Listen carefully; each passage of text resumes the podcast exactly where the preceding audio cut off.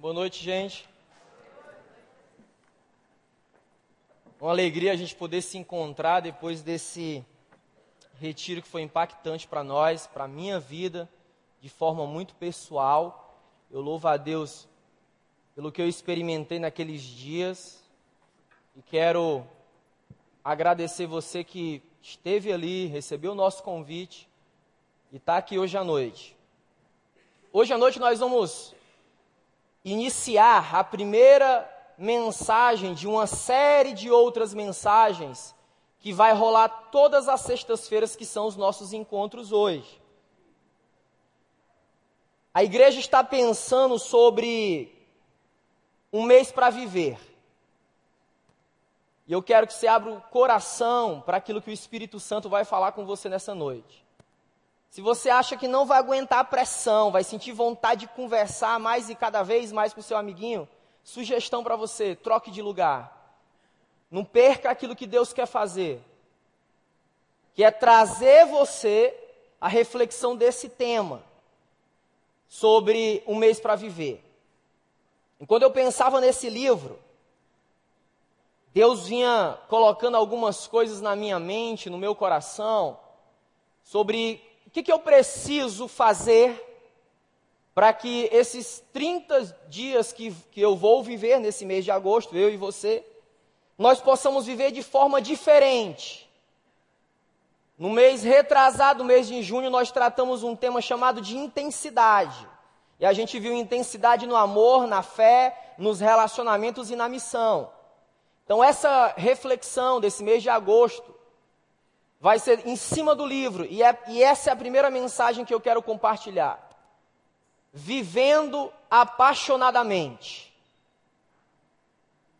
E viver de forma apaixonada, de forma vibrante, de forma entusiasmadora, onde o outro vê a minha vida, ele consegue sentir aquilo que eu estou sentindo, porque é muito efusivo na minha alma, no meu coração é a partir de sonhos.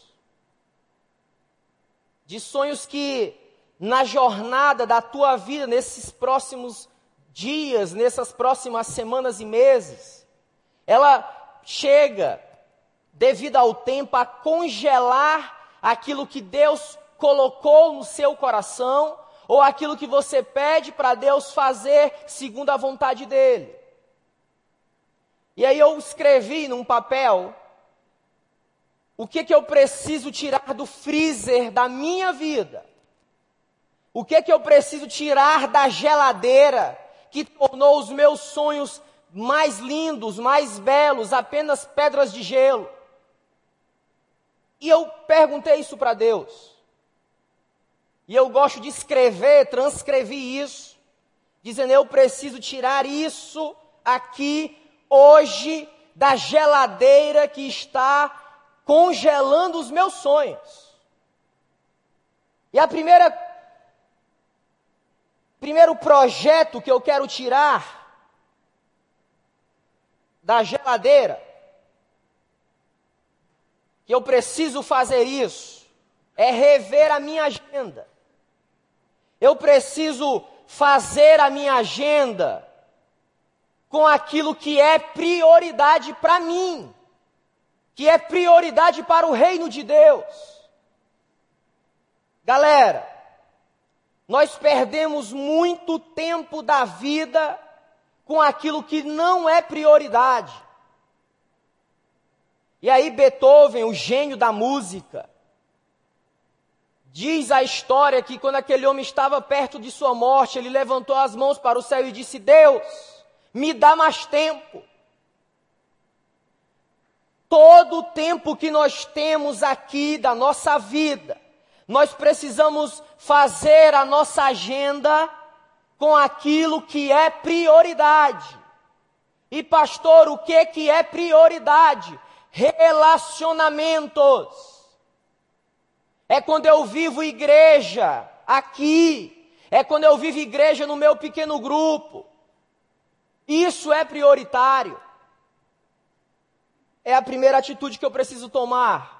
Se eu quero tirar sonhos da geladeira. Outra atitude que eu preciso tomar é valorizar a minha família. Eu preciso ver a minha família como algo mais belo que Deus me deu. Eu preciso ver a minha família, mesmo com as imperfeições que ela tem, como lugar aonde Deus vai usar para moldar o meu caráter, semelhante ao caráter de Jesus. É muito comum nós sempre, sempre acharmos que a família do outro é melhor do que a minha. Isso é mentira do diabo. Se Deus fez você estar naquela família, é porque Ele sabia que aquela família, mesmo com as imperfeições, os problemas de uma família qualquer, normal, são para forjar a imagem de Jesus na tua vida. Se eu quero viver os sonhos de Deus para mim de forma intensa nesses 30 dias, aonde nós vamos pensar isso em pequenos grupos, aonde nós vamos ouvir poderosas mensagens aqui nas sextas-feiras, nos encontros do Adore, eu preciso rever a minha agenda, eu preciso valorizar a minha família. Mas tem mais. Eu também resolvo tirar do congelador um sonho antigo, que é buscar uma outra formação que vai me ajudar a exercer a vocação que Deus me deu.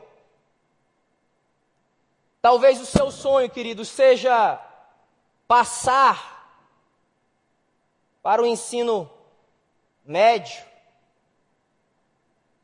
chegar às veias do vestibular e ter êxito, adentrar as portas de uma universidade e quem sabe você seja o primeiro da sua família a ter um diploma de graduação.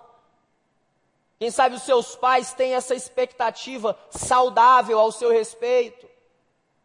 Eu preciso estar focado nisso. Se eu quero viver tudo que Deus tem para mim. Mas, além de rever a minha agenda, além de valorizar a minha família, além de buscar aquilo que eu tenho no coração há alguns anos, eu quero, nesses 30 dias, nessas próximas semanas e meses, viver os sonhos radicais de Deus para mim. E os sonhos radicais que Deus para mim está aqui nessa palavra. Abre a tua Bíblia em Atos capítulo 17. Esse é o texto que o Senhor vai ministrar a nós, como os adolescentes do recreio, que querem, que estão resolvidos a viver esses próximos 30 dias em grupos menores, nas suas casas, na igreja de Deus, nesse mundo de forma vibrante. Acompanha comigo Atos capítulo 17. Não deixa ninguém te atrapalhar, não. Vem nessa vibe de Deus para nós hoje. E diz assim a palavra de Deus em Atos, verso 16. Capítulo 17, verso 16. Enquanto estava esperando Silas e Timóteo em Atenas, Paulo ficou revoltado a ver uma cidade tão cheia de ídolos ele ia para a sinagoga e ali falava com os judeus e com os não-judeus, convertidos ao judaísmo. E todos os dias, na praça pública, ele falava com as pessoas que se encontravam ali. Alguns professores, filósofos e alguns estoicos discutiam com ele e perguntavam: o que esse ignorante está querendo dizer? Outros comentavam: Parece que ele está falando de deuses estranhos. Diziam isso porque Paulo anunciava Jesus Cristo e a ressurreição. Então eles o levaram à reunião na Câmara Municipal e disseram: Gostaria de saber que novo ensino é esse que você está trazendo para nós. Pois você diz algumas coisas que nos parecem esquisitas. E nós gostaríamos de saber o que elas querem dizer. E todos os moradores de Atenas e os estrangeiros que viviam ali gostavam de passar o tempo contando e ouvindo as últimas novidades. Então Paulo ficou de pé diante deles na reunião e disse: Atenienses, vejo que em todas as coisas vocês são muito religiosos. De fato, quando eu estava andando pela cidade e olhava os lugares aonde vocês adoram os seus deuses, encontrei um altar em que está escrito: Ao Deus desconhecido. Pois esse Deus que vocês adoram sem conhecer é justamente aquele que eu estou anunciando a vocês. E que Deus nos abençoe. Gente, é impossível, é impossível pensar em sonhos radicais, olha para cá, sem pensar na vida do apóstolo Paulo. Quem era esse cara? O livro de Atos, ele representa o nascimento da igreja. O seu nome diz Atos dos Apóstolos, ou seja, as atitudes que aqueles homens que caminharam com Jesus por três anos estão registradas nesse livro. E aí, a Bíblia, no capítulo 9 do livro de Atos, relata um homem chamado Saulo de Tarso. Esse homem perseguia os cristãos. Ele não apenas encarcerava aqueles que se diziam seguidores de Jesus, mas eles também, ele também matava aqueles homens. E olha como Deus tem seus planos, que muitas e muitas vezes, e graças a Deus, a gente não entende. Aquele homem culto, conhecedor de muitas coisas, homem experimentado na cultura romana também, o intelectual do seu tempo, ele literalmente cai do cavalo. E quando ele cai do cavalo, quando ele estava na estrada de Damasco, foi aí que o Senhor Jesus começou a mudar o rumo, a rota daquele poderoso homem de Deus. Então Paulo teve experiências profundas com Jesus. E aí tem todo um preparo com Paulo. Paulo é ensinado a palavra de Deus. E ele passa agora não mais a perseguir os cristãos, mas ele passa a testemunhar os cristãos sobre a fé daqueles homens.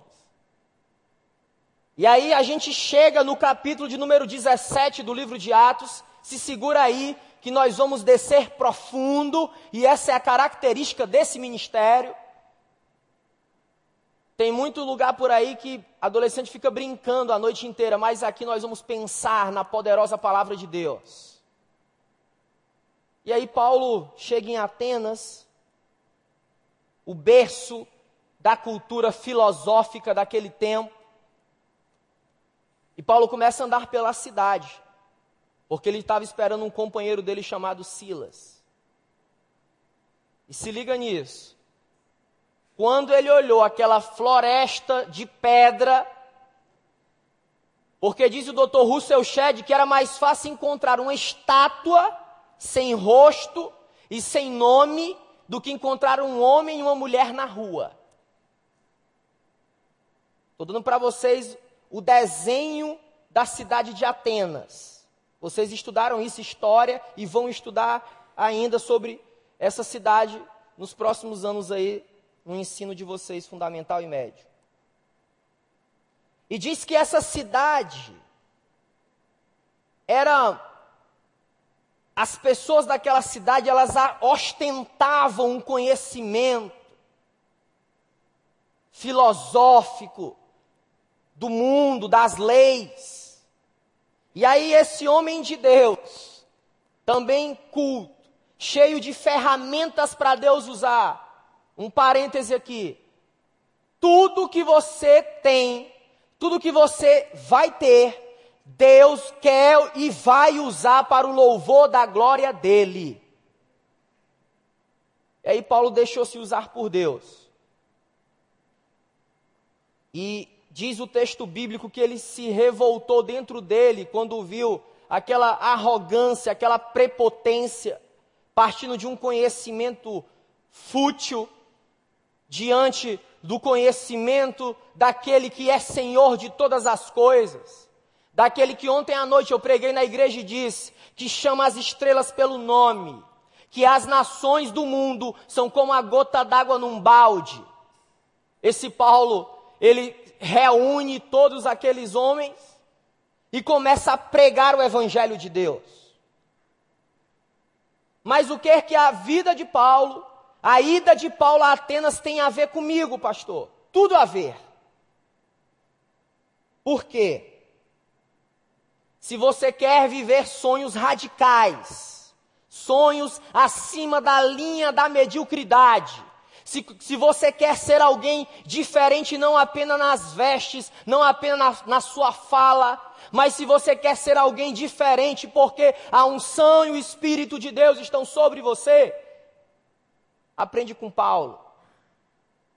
Sabe por que Paulo viveu sonhos radicais? Que era alcançar pessoas para Jesus. Porque o sonho de Paulo era muito maior do que ele. Olha para o teu pastor. Se o teu sonho não for maior do que você, está errado. Porque quando o sonho, o meu sonho é maior do que eu, a atitude que eu tenho que tomar só é uma: humilhação diante de Deus, dizer: Deus, me ajuda, porque esse sonho é muito maior do que eu. Mas eu sei o que tu és o Deus de Paulo, és o Deus daqueles que confessam Jesus Cristo como Senhor e Salvador. Tu vai me impulsionar a realizar esse sonho segundo a tua vontade. Você crê nisso? Você crê nisso? Você crê nisso? Só vive sonhos radicais. Quem tem o sonho maior do que você mesmo. Depois do encontro com Jesus, aquele homem foi incendiado por Deus. Quando eu leio a vida de Paulo, após o encontro dele com Jesus, eu tenho a impressão, galera, que é como se o próprio Jesus tivesse pegado assim um, um, um palito de fósforo, sei lá o quê, e tivesse jogado no coração dele. Tum, e o coração daquele homem estava em chamas. Toda a história do apóstolo Paulo é um marco para a igreja. Se você quer, pastor, eu quero viver coisas radicais diante de Deus, o seu sonho precisa ser maior do que você. Não pode ser nada, não pode ser nada que com a sua força, ou que você acha que tem, ou com a sua inteligência, ou você acha que tem, ou com a sua beleza estética, ou com o seu conhecimento, ou com a sua família. Se você pode realizar isso, não é sonho. Não é um sonho que veio do coração de Deus para você. Porque os sonhos que Deus tem para a tua vida, eles não poderão ser realizados no braço da tua força eles não poderão ser assim. Nesses 30 dias, onde nós vamos pensar sobre um mês para viver, viver de forma radical é eu olhar para a vida desse homem e dizer: Deus, eu quero sim viver coisas radicais na tua presença. Aí eu me lembro agora de uma frase de Walt Disney que diz o seguinte: Se nós podemos sonhar, é porque nós podemos realizar. Vocês entendem? Se eu posso sonhar, eu posso realizar em Deus. Pastor, eu quero ver a minha família no altar de Deus. Pastor, eu quero ver os meus pais adorando ao Deus vivo. é maior do que você. Porque quem opera a salvação é o Espírito Santo. Você é cooperador de Deus. Outro dia eu fui visitar um adolescente nosso. E aí ele conversava comigo. Está conhecendo mais a gente agora. Não sei nem se ele está aqui, acredito que não está aqui. E aí ele me falava da frustração, Joana, que ele tem com Deus. E por isso a atitude dele em, em alguns momentos, assim, bem agressivas. E eu falei, mas por que você se frustrou com Deus? Pastor, me frustrei com Deus quando eu pedi a Ele para que os meus avós não se separassem, porque eu amo muito os meus avós. E ele não me ouviu. E eu disse para ele: a família, ela é, guarda isso no teu coração, leva para tua casa. Quando você chegar em casa, você reproduz isso para os seus pais. Família é ideia, plano, projeto de Deus. Vírgula. Mas ela também é construção humana. Vocês estão entendendo? Ela é um projeto de Deus, mas eu construo junto com Deus esse projeto. Eu preciso viver a minha adolescência de forma saudável, equilibrada, não permitindo ser usado, ou ser usada, ou descartar, ou ser descartada. Sabe qual é essa palavra? É o velho e tão conhecido fica. E aqui a gente chama de pega, né? No Rio o pessoal chama de pega. E vocês, graças a Deus, sabem qual é o meu estilo. Isso, gente, olha para o teu pastor. Isso é a cultura do descartável. Do usou, jogou fora.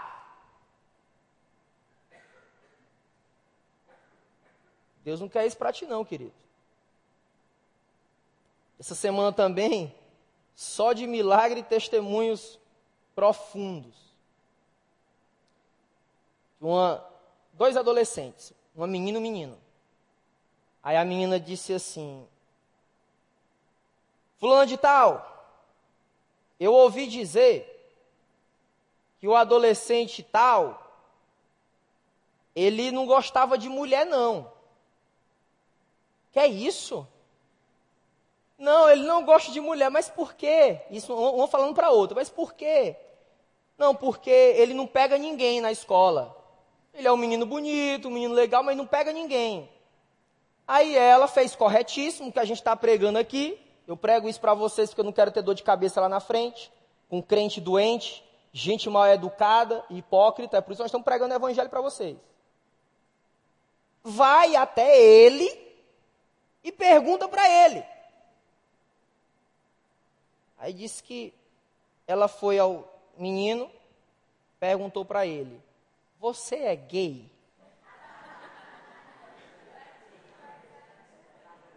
Aí eu, eu, eu, eu, pelo que eu conheço ele, eu acho que ele deve ter, assim, até babado de tanta vergonha, né?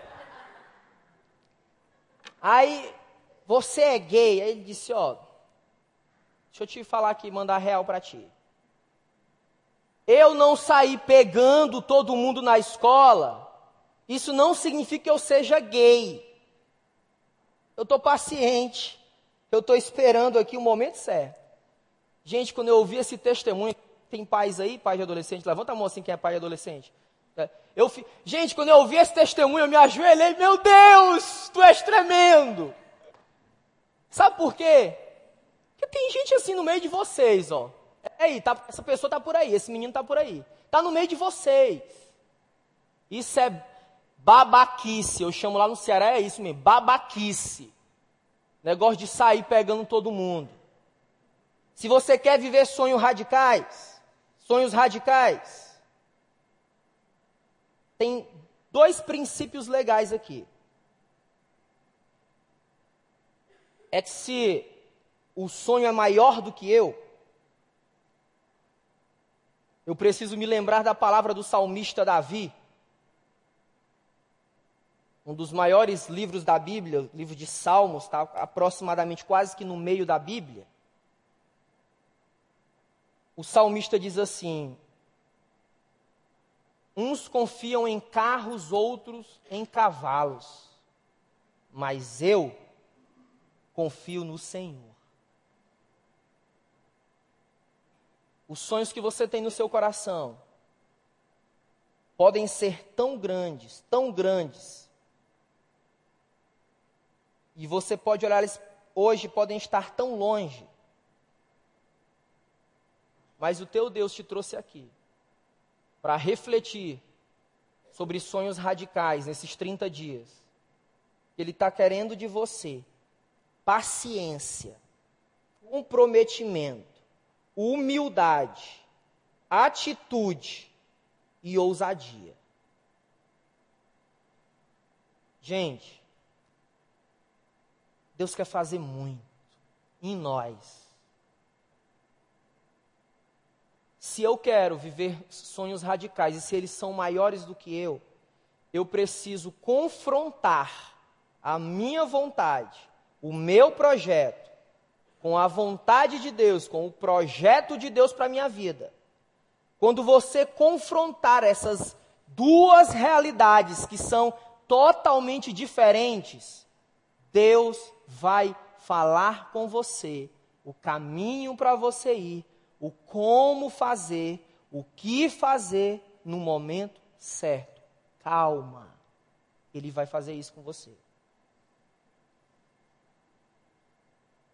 Inúmeras vezes, nem sempre aquilo que eu acho que é bom, é bom. Sabe qual era um dos meus sonhos, gente? Vocês não contam para ninguém não, ainda bem que não está sendo transmitido pela internet. Antes de eu conhecer ao Rei da Glória, o nome dele é Jesus, o meu sonho era assim: bem, eu quero ser economista, quero ganhar muito dinheiro, quero ter uma casa na praia, uma casa na serra. Eu, é isso que eu quero para a minha vida. Esse era o meu sonho. E fui trilhando esse caminho, né? Fui para a universidade, entrei na universidade, eu tinha 17 anos. E aí fui para a universidade, estudar, aquele negócio todo. E aí fui trabalhar em ambientes assim, trabalhei na Caixa Econômica Federal lá do governo do estado, governo federal e tal, etc. Quando eu conheci a Jesus, Deus claramente me chamava assim: vem cá, te ajoelha aqui. Eu estou te buscando e você está me buscando. Não é nada disso que eu quero para a tua vida. Nada, nada disso. Como não? Aí eu namorava com a menina que eu achava que era a mulher da minha vida. Quando a gente terminou, eu fiquei tão triste, tão triste, que eu me joguei debaixo da cama, pedindo a Deus morte, me mata. Eu não quero mais viver, eu, gosto muito dela. Tal, aquela coisa. O que, que eu vou fazer agora? Aí, ainda sendo quebrado por Deus ainda, Deus quebrando, quebrando, quebrando, quebrando. Eis que aparece a minha hoje esposa, que eu amo muito, Patrícia, eu te amo. Fica de pé para quem não te conhece, em nome de Jesus. Fica de pé, pessoal, te dá um oi para a galera.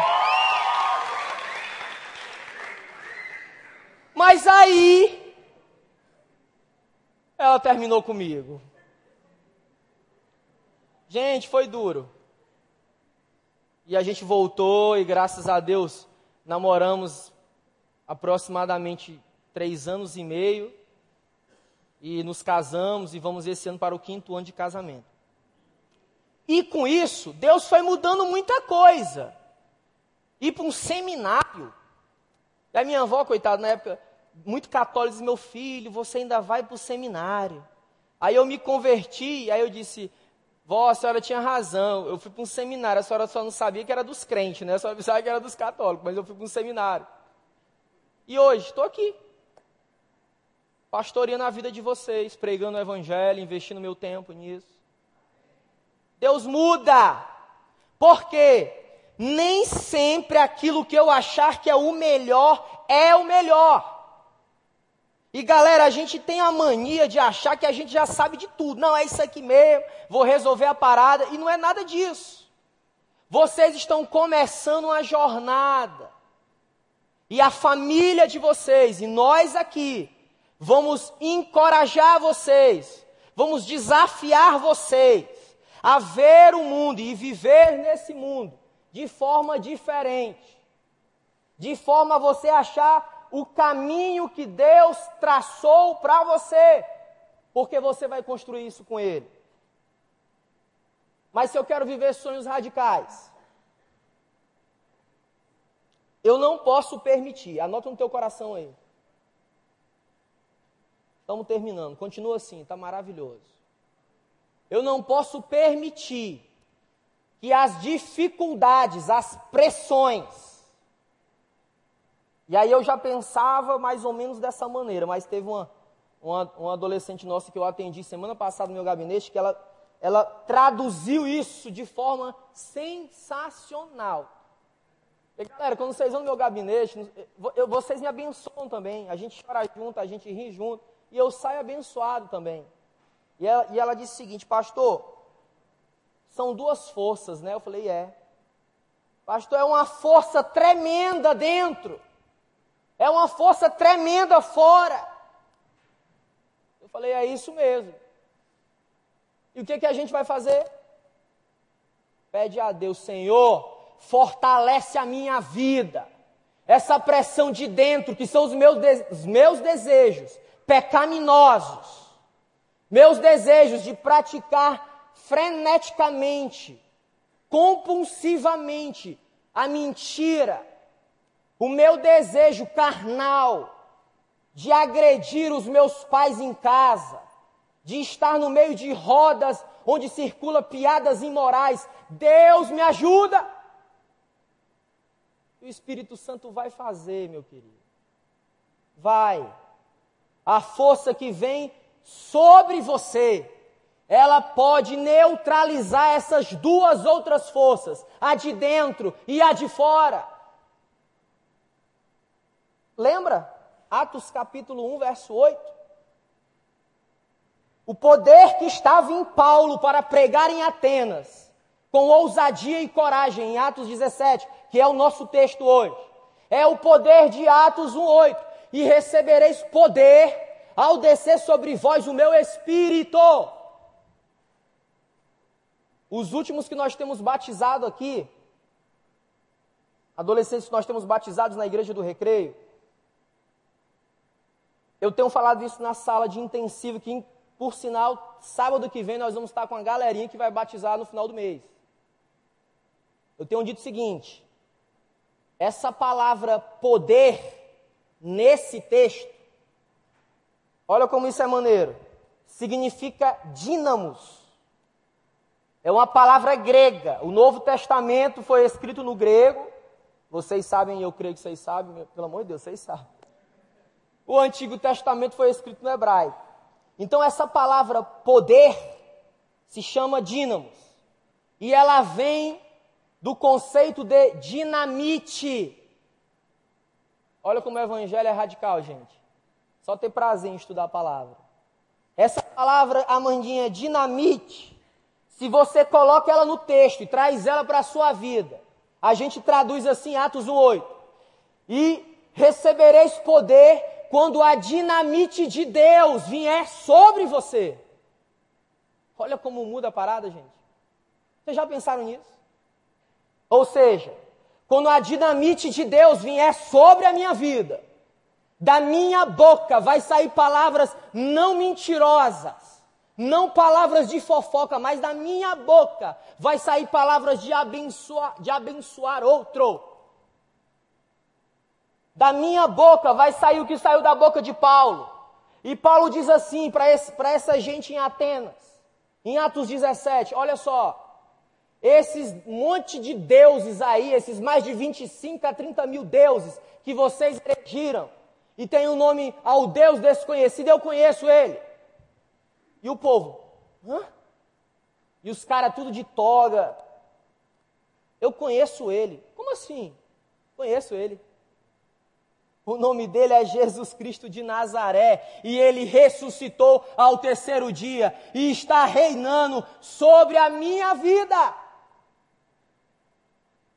Fica de pé em nome de Jesus.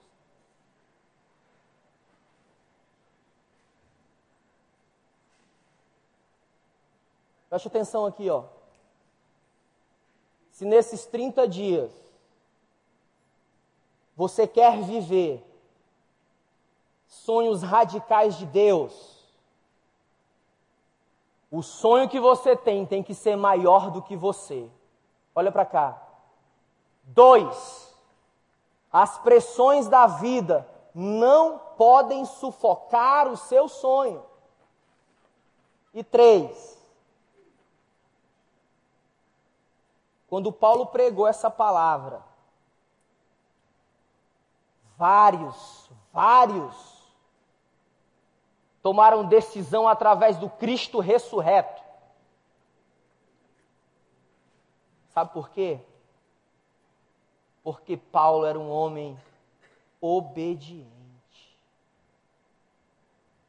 Ah, gente, estou feliz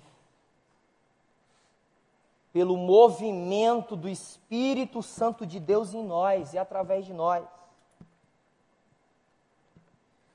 Nessa semana, houve assim uma revolução espiritual no nosso meio, na nossa vida. Reconstrução de relacionamentos, renovação, ampliação da visão, humildade, quebrantamento. Feche teus olhos em nome de Jesus. E a igreja interceda em nome de Jesus. Se a palavra do Senhor mexeu no mais profundo do teu coração, você diz assim, pastor, eu quero. Eu quero viver a minha adolescência, desfrutando de sonhos radicais na presença de Deus.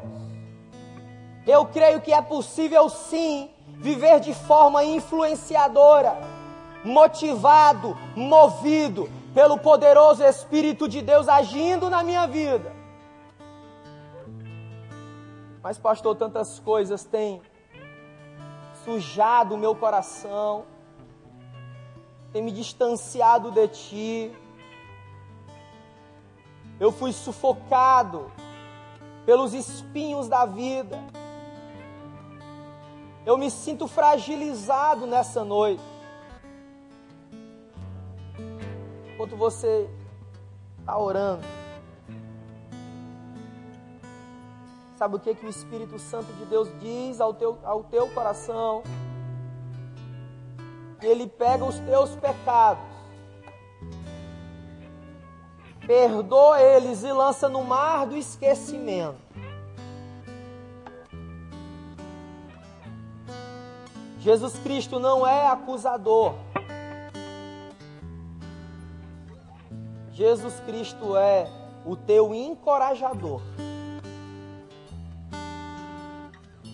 Enquanto nós vamos levar, louvar esse refrão, se você foi impactado pelo Espírito de Deus, sai do teu lugar, mas uma decisão sua, individual pede licença enquanto os outros estão com os olhos fechados adorando. Sai do teu lugar, nós queremos orar por você em nome de Jesus. Deus está vendo a lágrima de vocês. O Espírito Santo de Deus, ele age na nossa intelectualidade, mas também age nas nossas emoções. E hoje, como tem sido a glória de Deus encheu esse lugar.